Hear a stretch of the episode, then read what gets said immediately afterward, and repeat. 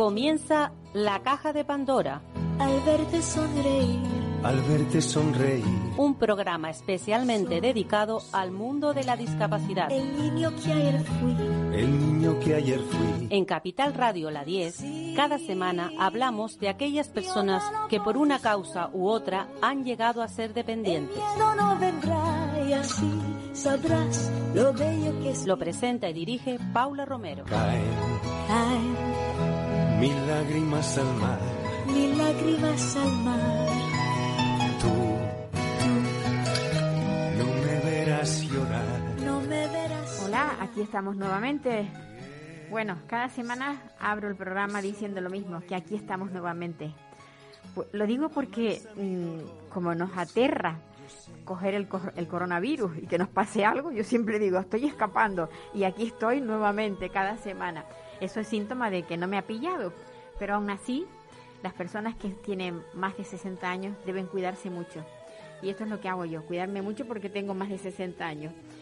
Bueno, pues el programa hoy lo vamos a iniciar con, con una persona muy luchadora. Lleva mucho tiempo relacionada con, con el mundo de la discapacidad, aunque inicialmente, mm, bueno, pues fue a partir del, de junio del 2020 cuando, digamos, salió a la luz su lucha. Ella es Esther Pascual y vive en la comunidad valenciana. Ahí tiene, la verdad, que una lucha muy grande porque está claro que todas las comunidades están funcionando mal, pero especialmente la valenciana no es de las que mejor funcionan. Hola, ¿qué tal, Esther? Hola Paula, ¿qué tal? No sé, no sé cómo te sientes tú eh, con ese, con ese abanderado de tener que, que estar defendiendo a, a tantas personas con, con discapacidad, porque realmente cuando se llega a mayor, al final terminamos siendo discapacitados, ¿no? Pero tú en tu vida, aparte de eso, has tenido mm, más tropiezos, ¿no? No solamente te has encontrado con el tema de, la, de las residencias de mayores. Sí, así es, pero yo me, me siento feliz, me siento afortunada, me siento afortunada de que, de que mi vida haya sido tan rica, yo lo considero así, porque si bien es verdad que pues todos, no hay vidas perfectas, todos tenemos dificultades y mochilas, ¿no? Vamos a llamar, vamos a llamarlas así a las cosas que la vida nos pone. Sí, Yo creo que pues eh, la, discapac- la discapacidad, por ejemplo, de, de mi hermano mayor, que, que para mí, mm, como hermana ma- menor de él, mm, fue siempre muy motivadora, porque yo veía cómo todos los retos que, que él se marcaba eh, hacía que, mm, que, que, eh, eh, fuera el factor dominante en su vida el, el conseguirlos.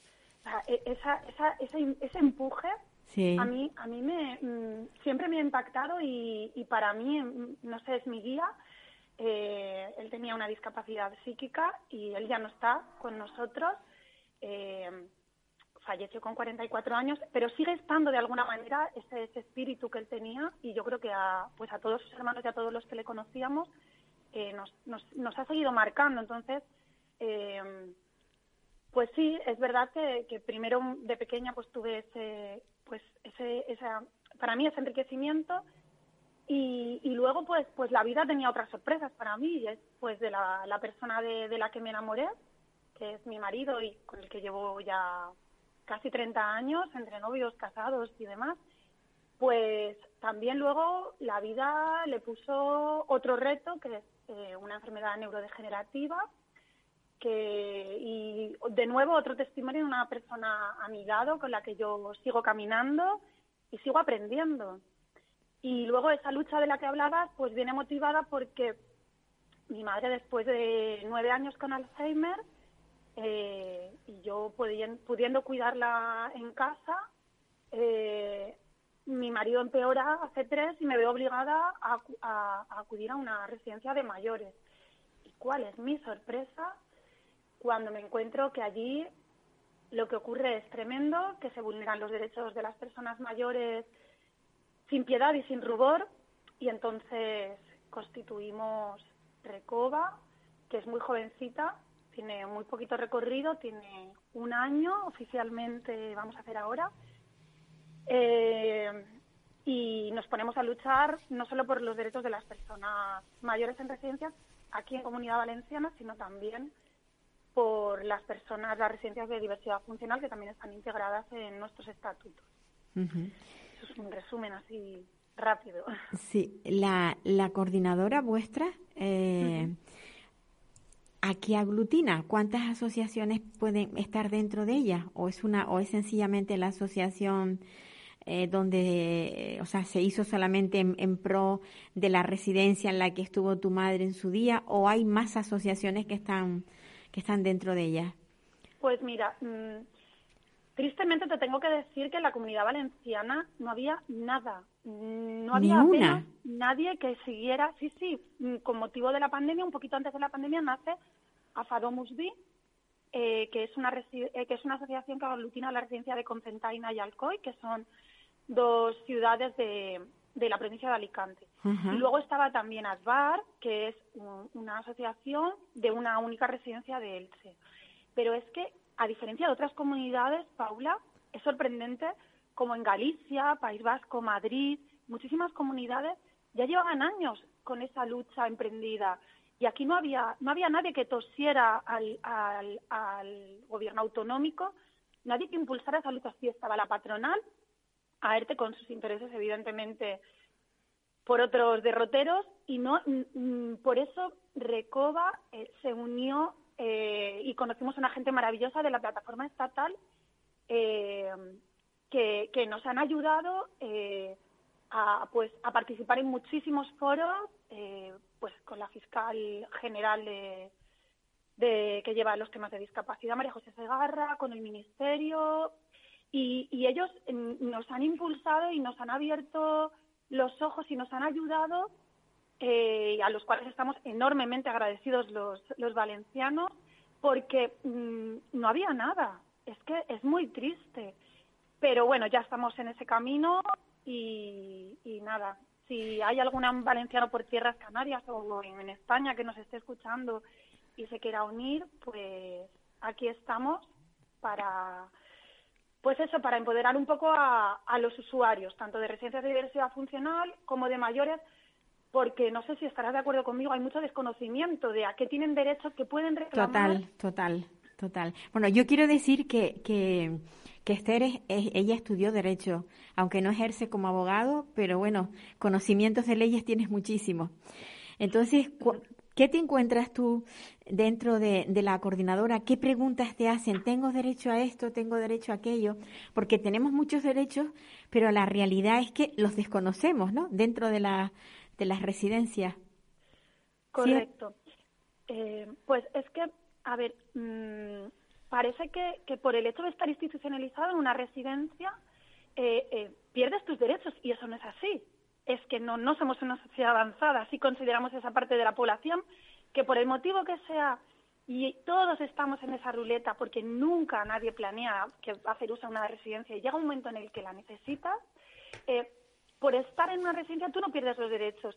Y, y, pero hay mucho miedo, Paula, hay mucho miedo dentro y los familiares tienen, tienen miedo a, a reclamar y por eso desde la coordinadora les ayudamos, porque pierden, eh, cuando entran dentro de las residencias, tanto de diversidad funcional como de mayores, parece que perdemos el control de nuestros familiares. Y eso no puede ser. Sí, eso, eso lo he observado. Claro, es que todos sus derechos deberían de seguir intactos y no es así parece que porque son mayores o tienen determinadas patologías, se tienen que deteriorar y es lógico ese deterioro y es aceptable y hay que asumirlo y no es así. Las residencias tienen que ser un espacio de vida y salud con todos sus derechos. Ese derecho a la libertad que todos tenemos, eh, ese derecho a la salud, ese derecho a la propia imagen. A ellos les gusta ir bien, verse guapos, arreglados. Y, y oyes unos testimonios te los entregan manchados, se quejan, las personas tienen demencias, pero saben que su ropa la lleva otro residente y, eso no puede ser. Y todo eso, pues claro, viene por, por esa falta de, personal tan, tan eh, escandalosa que hay en las residencias. Pero ya no solo es derecho a la propia imagen, derecho a la salud. Hay unos, unos eh, una atención sanitaria muy deficitaria, porque no hay suficientes horas de atención sanitaria. No hay un trato... Mm, no hay unos cuidados más personalizados, hay muchísima rotación de personal. por los salarios, todos esos problemas endémicos que tú conoces perfectamente eh, eh, por, por, por esa gran, ese gran trabajo que haces desde tu programa. Eh, es increíble, o sea, es que todos esos derechos que ellos deberían seguir teniendo eh, y que no deberían perder por entrar a una residencia siguen así. Entonces, claro, las consultas que nos hacen son múltiples, o sea, el derecho a la propiedad desaparecen, bueno, una, una cantidad de objetos increíbles. El derecho a la movilidad, o sea, unas úlceras por presión, es que eso no puede ser. Unas fotos, ahora sobre todo con la pandemia que se ha agudizado, eh, bueno, he de decirte que, bueno, yo creo que no es la primera noticia que tendrás, que recibimos fotos anónimas de trabajadoras que no pueden más, que no pueden perder su trabajo, porque quizás es el, el único sueldo que entra en su, en su casa, pero sí que acuden a nosotros y nos envían cartas, que por cierto hemos hecho llegar todo este material también al gobierno autonómico, y, y dices, pero ¿esto está pasando? ¿Esto es real? ¿Es una película de terror? Pero de verdad, esas uñas con todos esos centímetros sin cortar, de verdad, esas múltiples caídas, de verdad, cuando con la pandemia no hemos podido entrar y en el hospital, cuando han sufrido, eh, vamos a llamar, accidentes o cualquier empeoramiento, y sí que hemos podido asistir al hospital, nos hemos encontrado nuestros familiares que eran un hematoma andante después de cuatro o cinco caídas o con, con un, un déficit de cuidados o una desnutrición. Que, es que, eso, eso es, algo que constantemente quiero que se, que se diga, porque se, se dice una vez, pero yo creo que la gente no, no lo cree. ¿No cree que con el tema de la pandemia se ha destapado toda la miseria que había dentro de las residencias? Porque esto no es nuevo. Da la impresión de que esto ha pasado porque, porque ha habido una pandemia. No. Precisamente la pandemia ha venido a abrir, a destapar todo esto feo que había dentro de las residencias. Entonces, un poco eh, yo creo que, no, que estamos eh, abriendo los ojos a, una realidad que estaba ahí, pero que teníamos no sé, como medio oculta, ¿o no lo crees tú? Totalmente, Paula. Y, y sabes, eh, mm, y con esto no, no quiero herir la sensibilidad de ningún oyente, pero no hemos conseguido movilizar a la sociedad. No. No lo hemos conseguido. Es una sociedad que sí se ha, se ha trabajado más por la diversidad funcional y, y por el respeto a los mayores, se supone, estamos en ese camino, pero la sociedad no abraza la diversidad. Mm, la gente ve a una persona con diversidad funcional y se cruza de calle, pero perdona, y mm, se ha perdido el respeto a los mayores. Otras sociedades los veneran. Eh, tengo compañeros de trabajo que, que, por mi trabajo pues tenemos contacto con, con, otras culturas o, eh, y un compañero japonés, vamos, me decía, es que lo que ocurre aquí no lo entendemos porque allí se venera tantísimo a los mayores, por ejemplo, que no entienden eh, lo que ocurre aquí en España, por ejemplo. Es como, como, que, como que ya molestan un poco, no sé, y, no se dan cuenta de esa riqueza y de todo lo que pueden aportar. Eh, y, y, ya, ya no solo lo que pueden aportar, sino el derecho a esa dignidad y a esos derechos que no, valga la redundancia, que no pueden perder. Eh, que no se puede, que no caducan con la edad. Y, y vaya si es verdad todo eso. Entonces, la pandemia, como tú bien dices, lo ha sacado a la luz, pero eso ya existía. Eh, mi madre ingresó en la residencia que me adjudicaron por la ley de dependencia en septiembre del 2019, era antes de la pandemia. Yo ahora eh, trabajo en la universidad eh, y no estoy en un despacho, pero estuve antes ejerciendo y yo recuerdo que llegué y había una plaga de chinches y, y yo decía, madre mía, ¿cómo puede ser en, en el siglo XXI chinche en una residencia de mayores? Eh, no puede ser. Y yo hablaba con mis compañeras que había tenido en el, en el despacho y otras compañeras abogadas y les decía, es que los derechos que se vulneran en las residencias de mayores eh, superan a muchas otras cosas que yo vi en el despacho. Es que eh, todo esto todo esto tiene que conocerse. Y no había llegado la pandemia, Paula. por eso, por eso decía yo. claro, sí. ya estaba.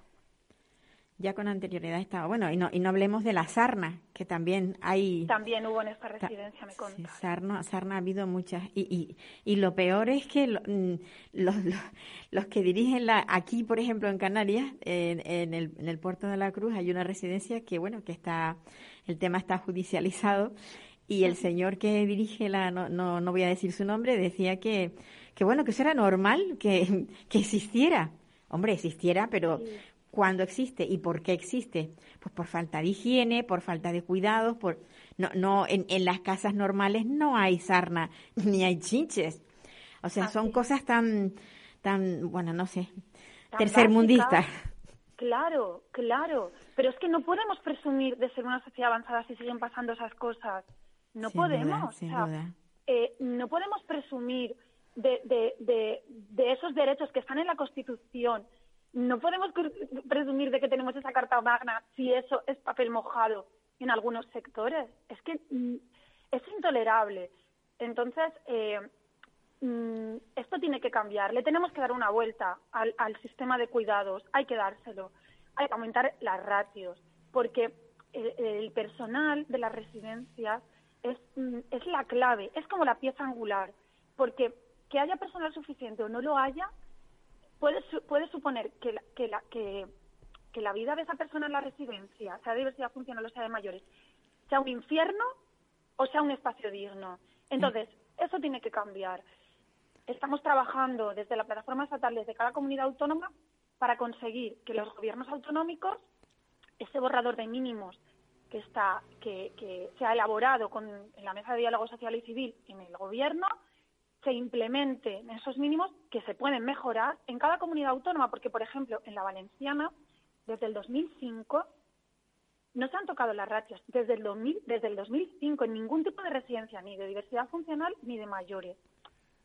He de decirte que estamos contentos, pero lo decimos todavía con la boca pequeña, porque ya es un borrador, es eh, una de las primeras comunidades que se ha puesto a trabajar en esa nueva legislación. Hay un borrador que ha pasado ya la fase de, de audiencia pública, hemos hecho nuestras alegaciones, hemos revisado, incluye también a las personas de diversidad funcional y a muchos otros servicios sociales, no solo residencias de mayores, y hemos de decir que se- se- desde, la, desde la Consellería se ha hecho un avance, no todo lo que nos hubiera gustado, pero todavía falta, falta todo el debate en Les Corts, o sea, todo el debate de nuestro Parlamento Autonómico, y claro, la patronal, como te podrás imaginar, enseguida ha sacado las uñas, los dientes y todo. Y ha empezado a recortar, ¿no? Supongo. Claro, claro. Claro. Correcto, porque eso supone eh, una mayor inversión, eso supone también un cambio de los espacios, porque también disponen que las residencias tendrán que cambiar un poco la- su configuración estructural. Ajá. eh, que no sea un lugar de hacinamiento, que no sea un lugar de hacinamiento. Correcto. Sí, sí. Tendrán un máximo de 100 plazas, módulos de 20 personas, lo más parecido a un hogar, y eso no les gusta, porque ellos quieren seguir como están, Claro. con sus beneficios, eh, sin ir mucho más allá, que también siempre hay salvedades, porque también hay residencias que funcionan muy bien, yo siempre lo digo, no podemos meter a todas en el mismo saco, pero también hay muchas que funcionan muy mal. Y el déficit estructural de personal lo tienen todas. Lo que pasa es que como las residencias lo- las forman los equipos humanos, pues hay algunas, siempre las más pequeñitas, con un capital humano muy válido, que es verdad que parece que estamos estigmatizando todas y no es eso tampoco. Eh, nosotros ya tenemos nuestro...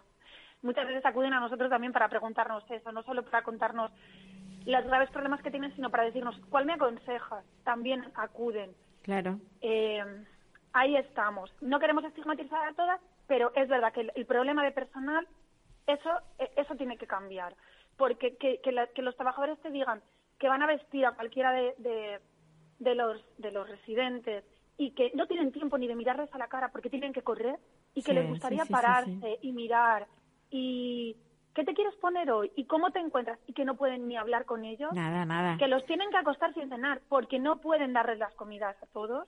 Claro. Imagínate, es que imagínate. Claro, luego, 30 luego, kilos luego no quieren que tengan desnutrición si se acuestan es sin es cenar. increíble, De lo que no se olvidan es de darle la medicación, seguro, ¿eh?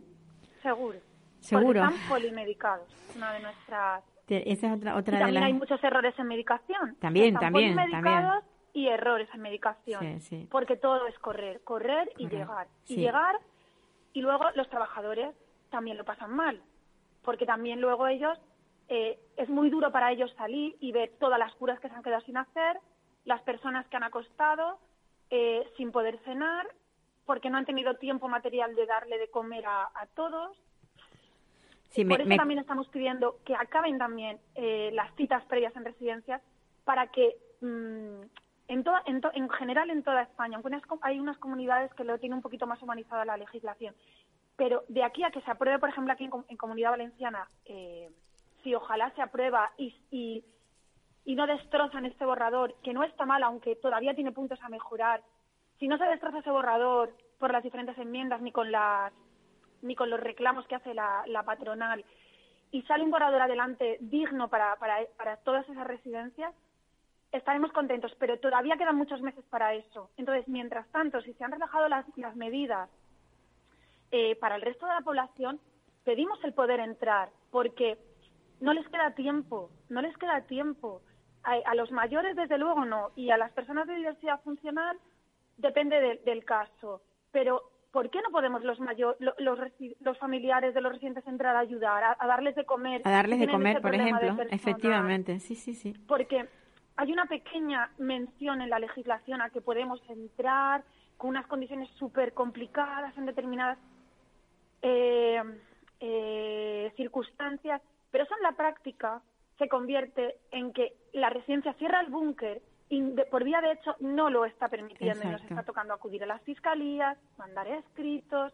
Entonces, queremos que volvamos un poquito a la realidad de la prepandemia Sí. y podamos ayudar a Pero, pero fíjate, fíjate una cosa, Esther, es curioso porque tú tienes a lo mejor hospitalizado a un familiar y tú puedes ir a darle de comer en cada comida.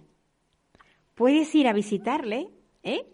Desde luego, visitarle no cuando está con visita médica y el, el, el- hay una hora en el que va el médico, tienen que hacerle determinadas cosas de tipo eh, sanitario, pero luego la, a la hora de comer puedes ir a darle la comida a esa persona. ¿Por qué no se permite en una residencia? así es. con falta de personal que tienen, oye, pues les vendría incluso hasta bien. Pero no, no nos quieren dentro. Claro, porque no quieren ojos. Que Exacto, Paula. es eso, no, quieren. quieren. ojos, tú lo has dicho, no Ni- quieren ni ojos. Siquiera, ni siquiera están incumpliendo los, los protocolos final de vida.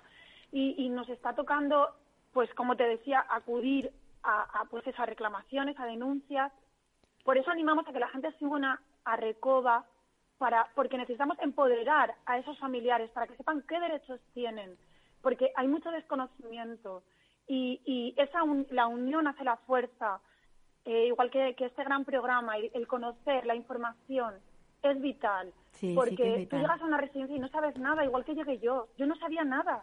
Fíjate, ignorante de mí que vi elecciones al Consejo de Usuarios y daba por hecho que los familiares nos podíamos presentar. Digo, ah, pues me presento.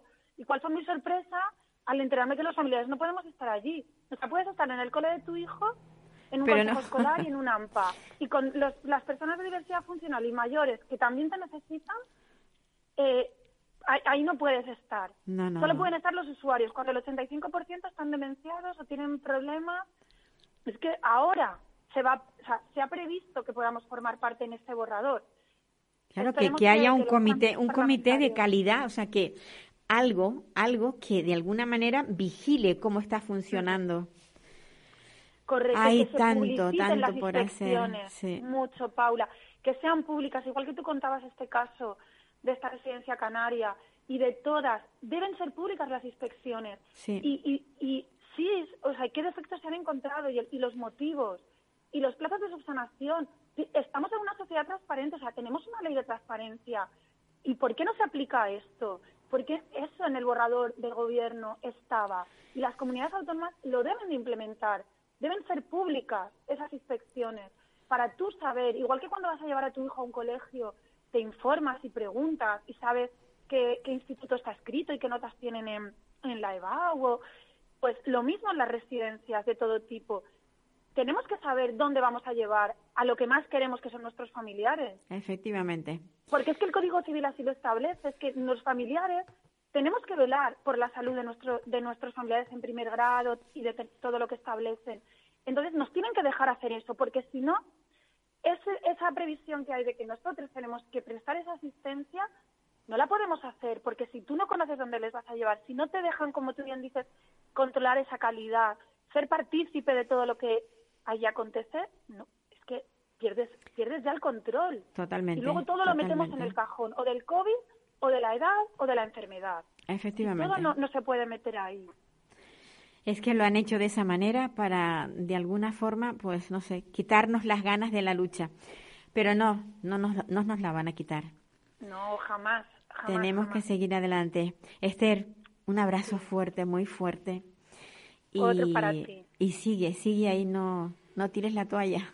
No, no, no. No lo dudes. Te que- necesitamos. Que seguimos. Te Sí. necesitamos.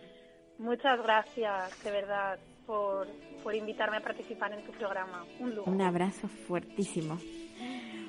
Bueno, pues vamos a seguir con la siguiente invitada, que también es una madre luchadora. Esther en realidad es una chica joven que ya nos habló de cómo conoció la discapacidad a través de su hermano, luego su, su marido y por, y por último la dependencia de su madre. Pero Carmen Calvo, que vive en Salamanca, mm, tiene otra lucha distinta. Tiene un hijo con autismo, con trastornos de conducta y, y preside una asociación por la que está luchando. Hola Carmen, estaba, Hola, estaba tardes. hablando, estaba hablando de ti, estaba diciendo que tienes un chico con, con una discapacidad, con autismo y con trastornos de conducta y que tienes una lucha muy grande a través de una asociación que bueno que ha hecho que que la que montéis un, un- un centro de día. Cuéntanos cu- qué es lo que tenéis montado, cuál es el proyecto que tenéis. Eh, lo primero, buenas tardes a todos. Y, la asociación es Ariadna, tiene 30 años de recorrido ya. Wow, pues sí que sí, sí, llevamos este año, hemos celebrado el 30 aniversario. Comenzamos con un colegio de educación especial, eh, tres familias que no, no tenían donde escolarizar y decidieron montar un colegio de educación especial. A partir de ahí empezamos a ofrecer apoyo a familias, ocio, y llegó un momento que los chicos crecieron y hubo que, que montar un, un servicio para, para ellos. Ajá. Eh, montamos el centro de día hace ya 11 años, era al principio pues prácticamente un aula de cinco Perdóname, Ca-. Carmen, perdón, estás hablando con un manos libres. No, estoy hablando de lo normal. Pues que es que te oigo, te oímos mu- muy extraño, no sé qué es lo que. Cámbiate de sitio a ver si a lo mejor es que no no tienes. eh, que tiene porque suficiente cobertura que me Muévete, muévete pa- para, porque claro, esto de los teléfonos Sí. ya sabemos lo que pasa. A ver, háblanos desde ahí. A ver, ¿me oyes mejor? Sí, creo que sí. Vale, he salido a la calle, a lo mejor lo único que hay algún ruido en algún momento, pero bueno, porque me he salido a la calle. Pero, Pero se te ahora se te oye muy bien, se te oye muy bien. Vale, eh, pues mm, te comentaba que montamos el centro de día hace 12 años porque crecieron los chicos y había que darles un servicio. Mm, Se hizo cuando terminaron la etapa educativa a los 21 años y pasado por fin conseguimos que tener las instalaciones adecuadas para 10 usuarios. Tenemos ahora mismo tres y casi 400 metros cuadrados, más un espacio verde. El, el colegio ya tiene eh, mm, mm, seis aulas concertadas, Caray, qué bien. para ocho y nuestro proyecto es terminar con 10 aulas. No quiero tampoco un colegio más grande porque sabes que en los servicios muy grandes lo que pasa es que empiezan a ser números y dejan de ser personas. Efectivamente, sí. Entonces, con un, con un servicio de para eh, con un colegio para 50 chicos creemos que es más que suficiente para bueno, pues con la medida que vayan creciendo los chicos, que vayan entrando otros y si no buscarle otros espacios nuevos. Y ahora nuestro proyecto son las viviendas. Yo tengo un grave problema de salud, he estado ya dos veces en la UBI y, me he dado cuenta que, que es un desastre atender a mi hijo en esas circunstancias. Eh, denuncié a la Junta de Castilla y León porque entendía que Alejandro tenía derecho a vivir en nuestra casa con un asistente personal. El tema legal está en el Tribunal en el Tribunal Supremo, todavía no han resuelto, está durmiendo ahí el sueño de los justos. Y bueno, eh, la Convención de los Derechos de las Personas con Discapacidad dice que Alejandro puede vivir donde quiera.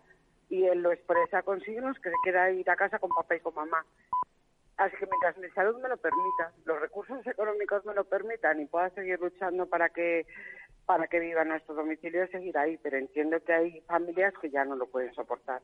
Claro, y no, y no solamente eso, hay personas que ya, pues mira, han fallecido y Ah. de alguna manera eh, esos chicos se han quedado solos, aunque tengan un hermano o, o dos o tres, eh, la, fa- la familia eh, se dispersa, la familia, o sea, los hermanos forman otra familia y es bastante difícil el conciliar eh, ese, ese cuidado de una persona con discapacidad.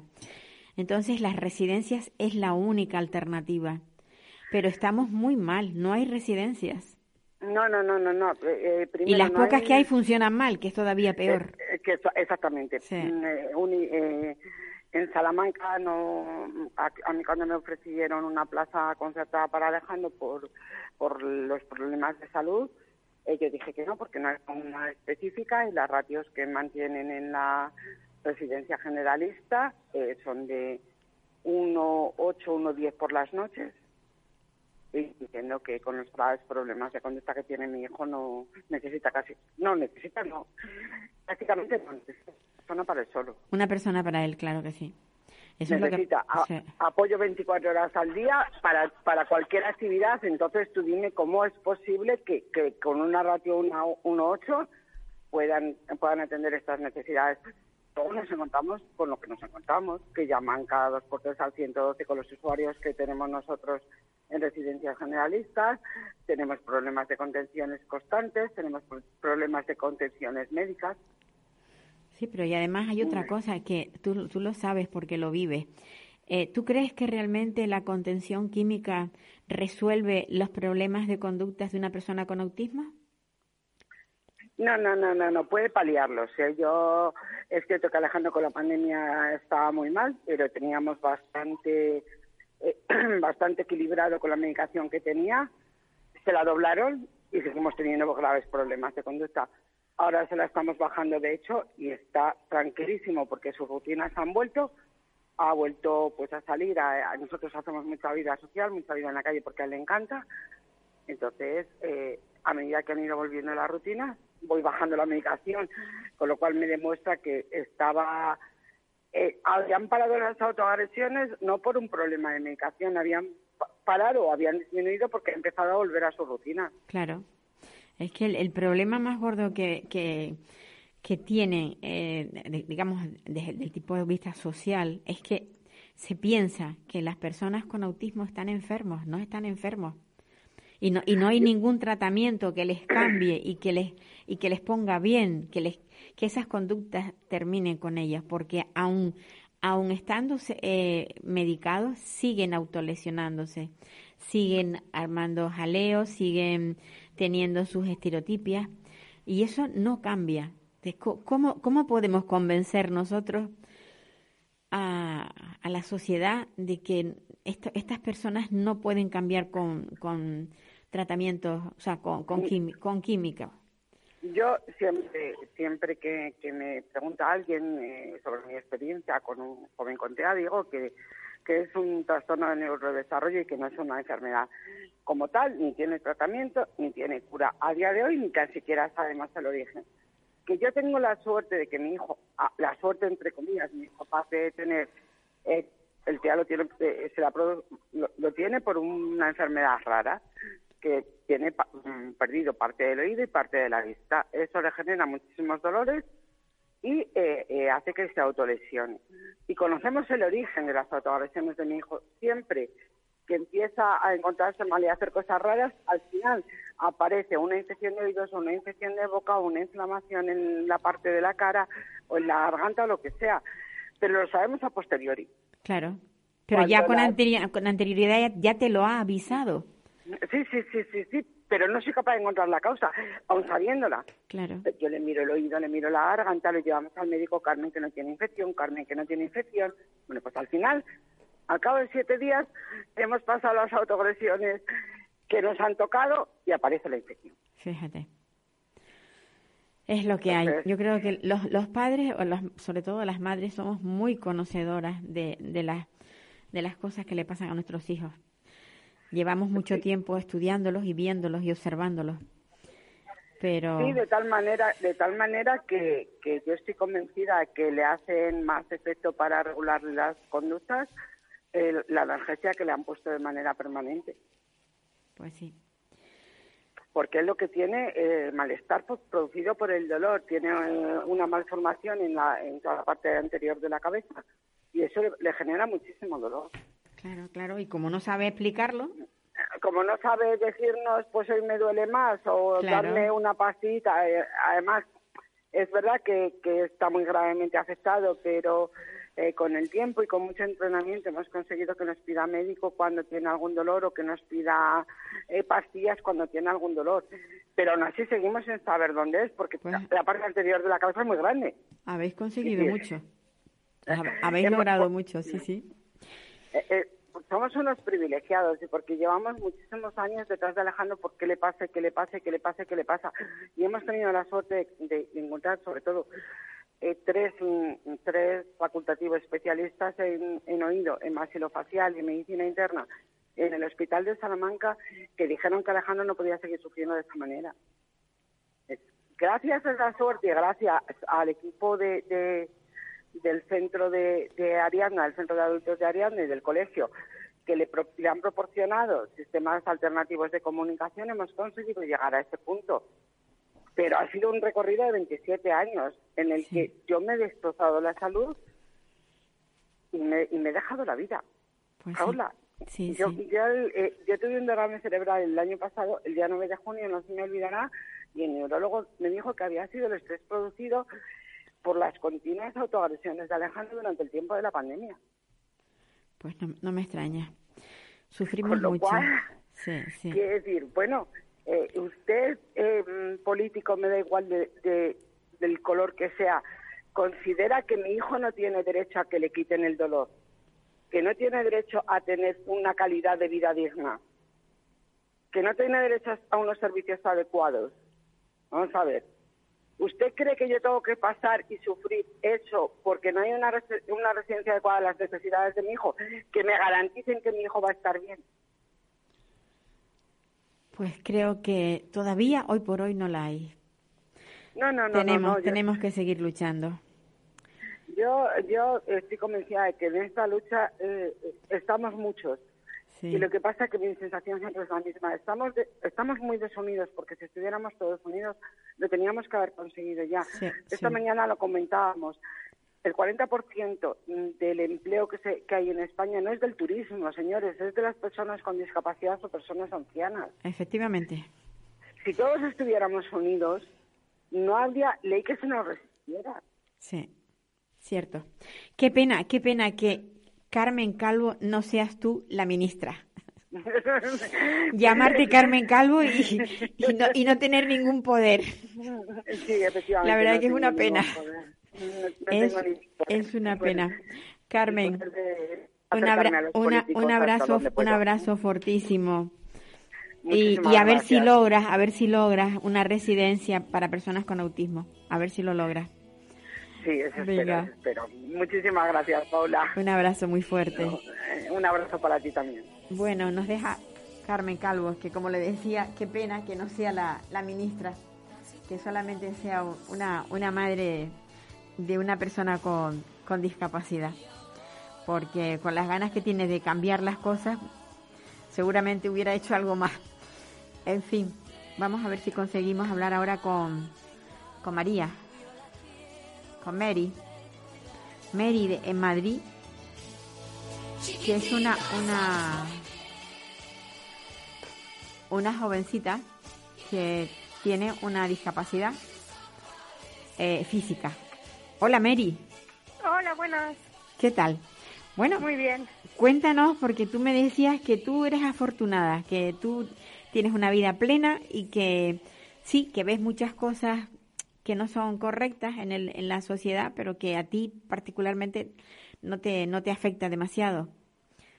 Sí, yo, a ver, yo tengo una discapacidad física, pero también tengo la gran suerte de tener una familia que no me ha dejado, no me ha sobreprotegido y, y eso hace que, hombre, yo tengo mis limitaciones, soy, bueno, yo lo digo así un poco brusco, soy coja, pero es lo que soy, es el nombre que tiene, entonces eh, tengo mis limitaciones, pero soy muy, muy afortunada y tengo una vida. No me gusta usar la palabra normal y no, no la voy a usar, pero puedo, he, he llevado mi vida la que yo he querido. O sea, he hecho lo que he querido, la vida, que creo que es lo fundamental. Pues sí, sí, sin duda, ¿eh? Poder, poder hacer lo que uno quiere eh, es bastante afortunado ya. Sí. ¿Qué- ¿Tú naciste con esa cojera o fue a posteriori? Sí, yo tengo una, no, yo tengo una eh, espina bífida, que es una lesión, no deja de ser una lesión medular. Sí que es cierto que como toda lesión medular, pues depende mucho de- del tipo de, lesión que tengas, te afecta más o menos. Eh, nos suele afectar a, lo- a los miembros inferiores, a las piernas.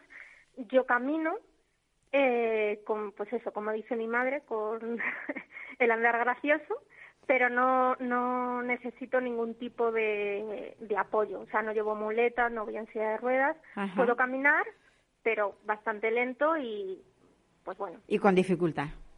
sí, sí, voy, me caigo mucho porque me tropiezo, porque yo lo que pasa es que no tengo sensibilidad en una de las piernas, entonces no la puedo levantar, no, no puedo mover el pie, entonces, pues bueno, andar gracioso, es que es la mejor forma de explicarlo.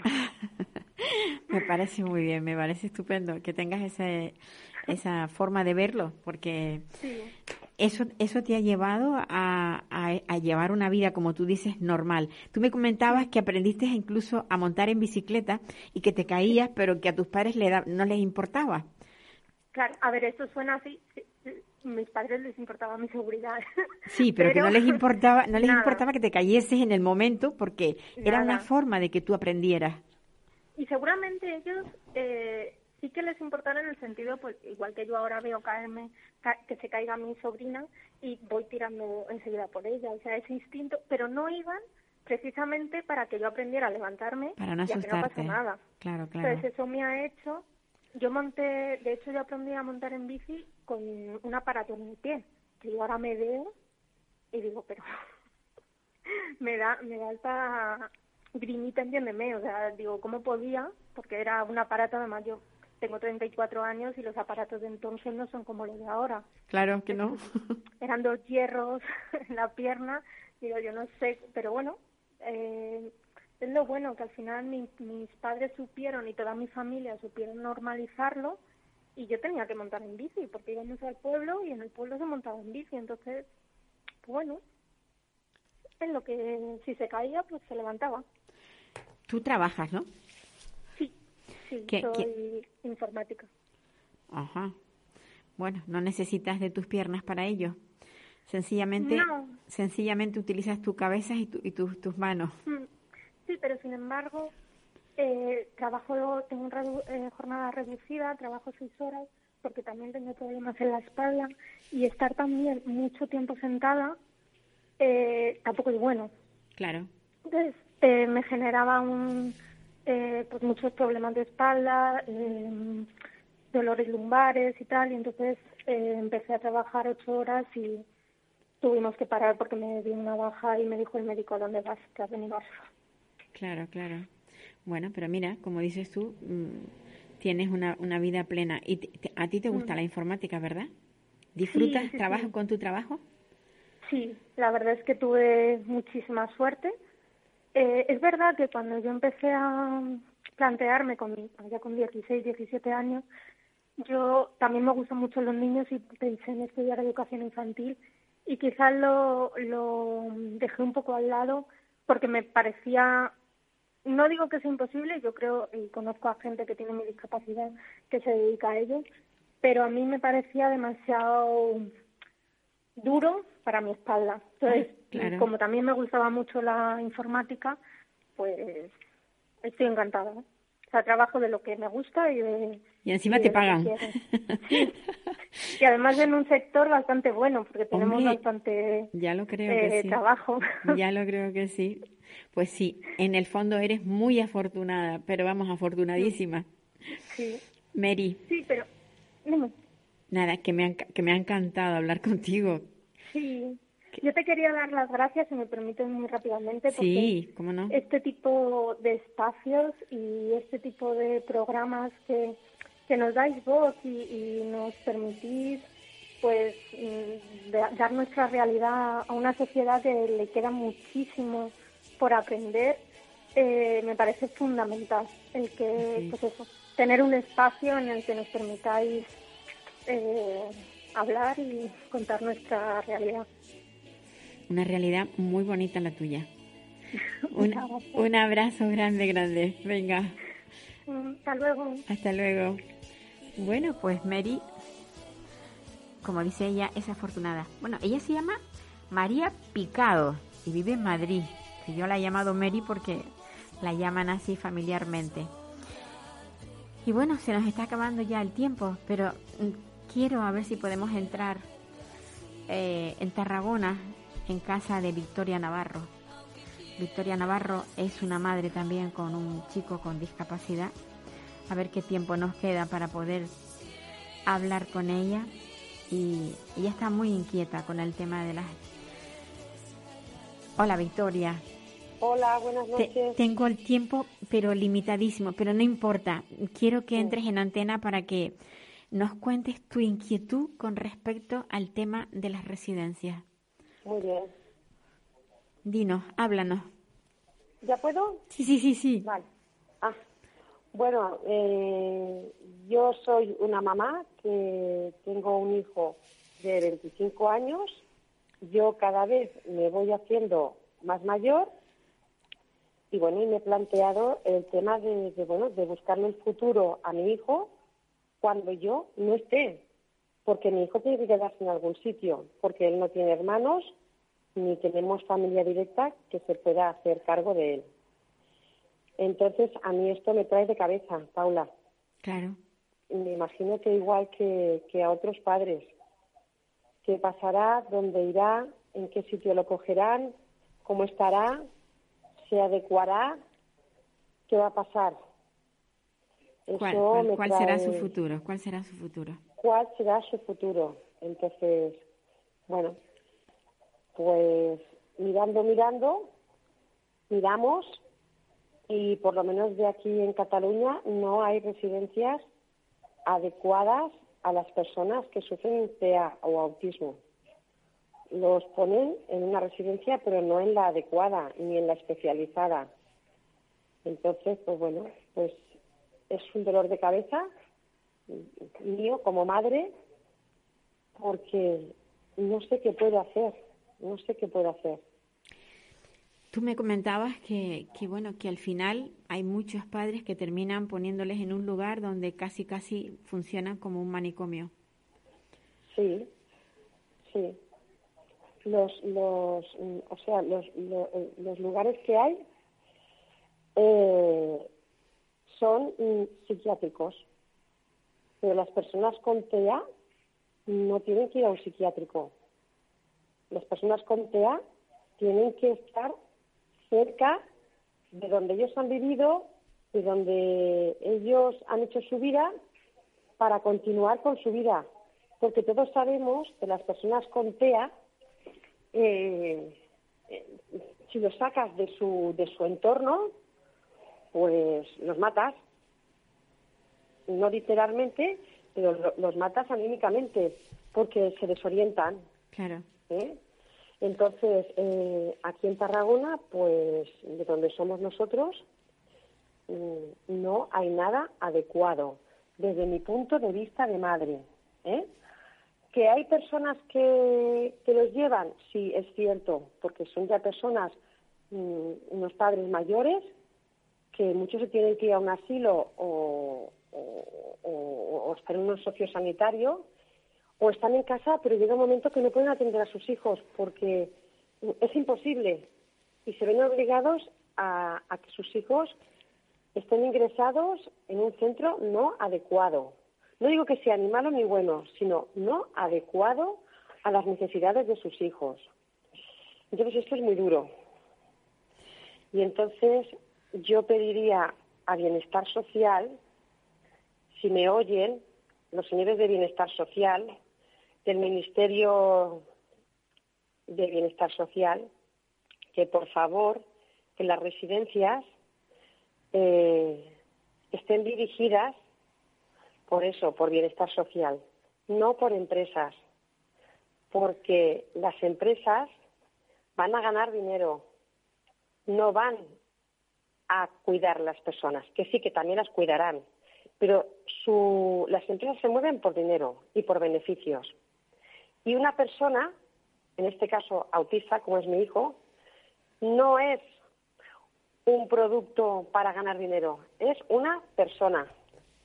Y eso quiero que quede claro a bienestar social para que mm, para que no deje las residencias, eh, las macroresidencias, las microresidencias, las casas tuteladas en manos de empresas, porque nuestros hijos no son mercancía, son personas. Eso es lo que yo pienso. Sin duda. Fíjate qué curioso. ah, Hoy hemos hablado también con otra persona acerca de las residencias y decía exactamente lo mismo. Las residencias son lugares para hacer ricos a los a los que las gestionan. Sí, sí, sí, sí, es que es así, es que es así. Y otra cosa también que quiero decir, eh, que yo veo, que yo he visto cuando he ido a visitar algún centro de estos. Allí hay mucha medicación, muchísima. ¿Por qué hay mucha medicación? Hay medicación porque son muchos usuarios y usuarias y muy poco personal. Claro. ¿Vale? Entonces, ¿qué pasa? Que mm, la manera de controlarlos es medicándolos. Y si a una persona se le medica, se tiene que tener en cuenta los efectos secundarios. ¿Eh? Pues sí. Entonces, eh, son- es- están trabajando con personas. Eso es muy importante. Y cada persona tiene sus necesidades.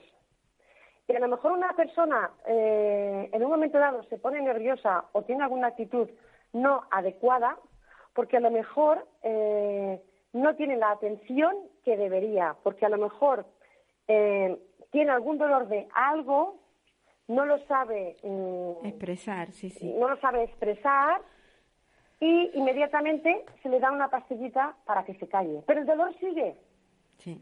el dolor sigue y continúa y prevalece. Qué Y pena. esa pastillita, y esa pastillita, perdona Paula, y esa pastillita que es para que esté tranquilo, lo que hace es empero- empeorar el estado de la persona. Sí. Que tenemos el tiempo ya limitadísimo. Qué pena. ¿Qué nos queda? ¿Un minuto? Ni un minuto, ¿no? Bueno. ni, ni un minuto. Pues- sí, nos queda un minuto. pues- nos queda un bueno. minuto. Dinos, Pues nada, dime, dime, dime que Paula. en este minuto, dinos, dinos, termina. Pues nada, solamente decir que nuestros hijos no son una materia, que son personas y que quiero que cuando nosotros no estemos, que estén en el lugar adecuado y que esté gestionado por los servicios sociales, no por una empresa que quiere ganar dinero. Eso es lo que yo quiero decir. Pues sí. Un abrazo muy fuerte. Muchas Victoria, gracias por darme Victoria. voz, por darle voz a mi hijo a través de mí. Gracias, Victoria. Gracias a vosotros. Buenas tardes. Bueno, pues se nos termina el programa. Victoria desde, desde Tarragona nos da su visión de lo que quiere de residencias para cuando ella no pueda cuidar de su chico. Y todos coincidimos en lo mismo. Las residencias son un negocio para determinadas eh, empresas.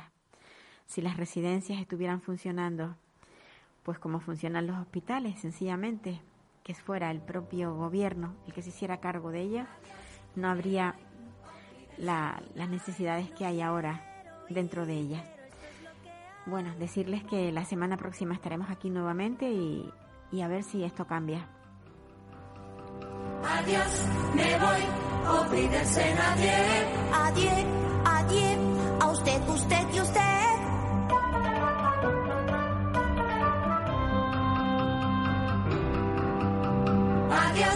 Me voy, olvídense no Me voy, si hoy por fin pruebo el champán. ¿Puedo? No, Me voy, goodbye, olvídense adiós. me voy con un suspiro y un adiós. Adiós.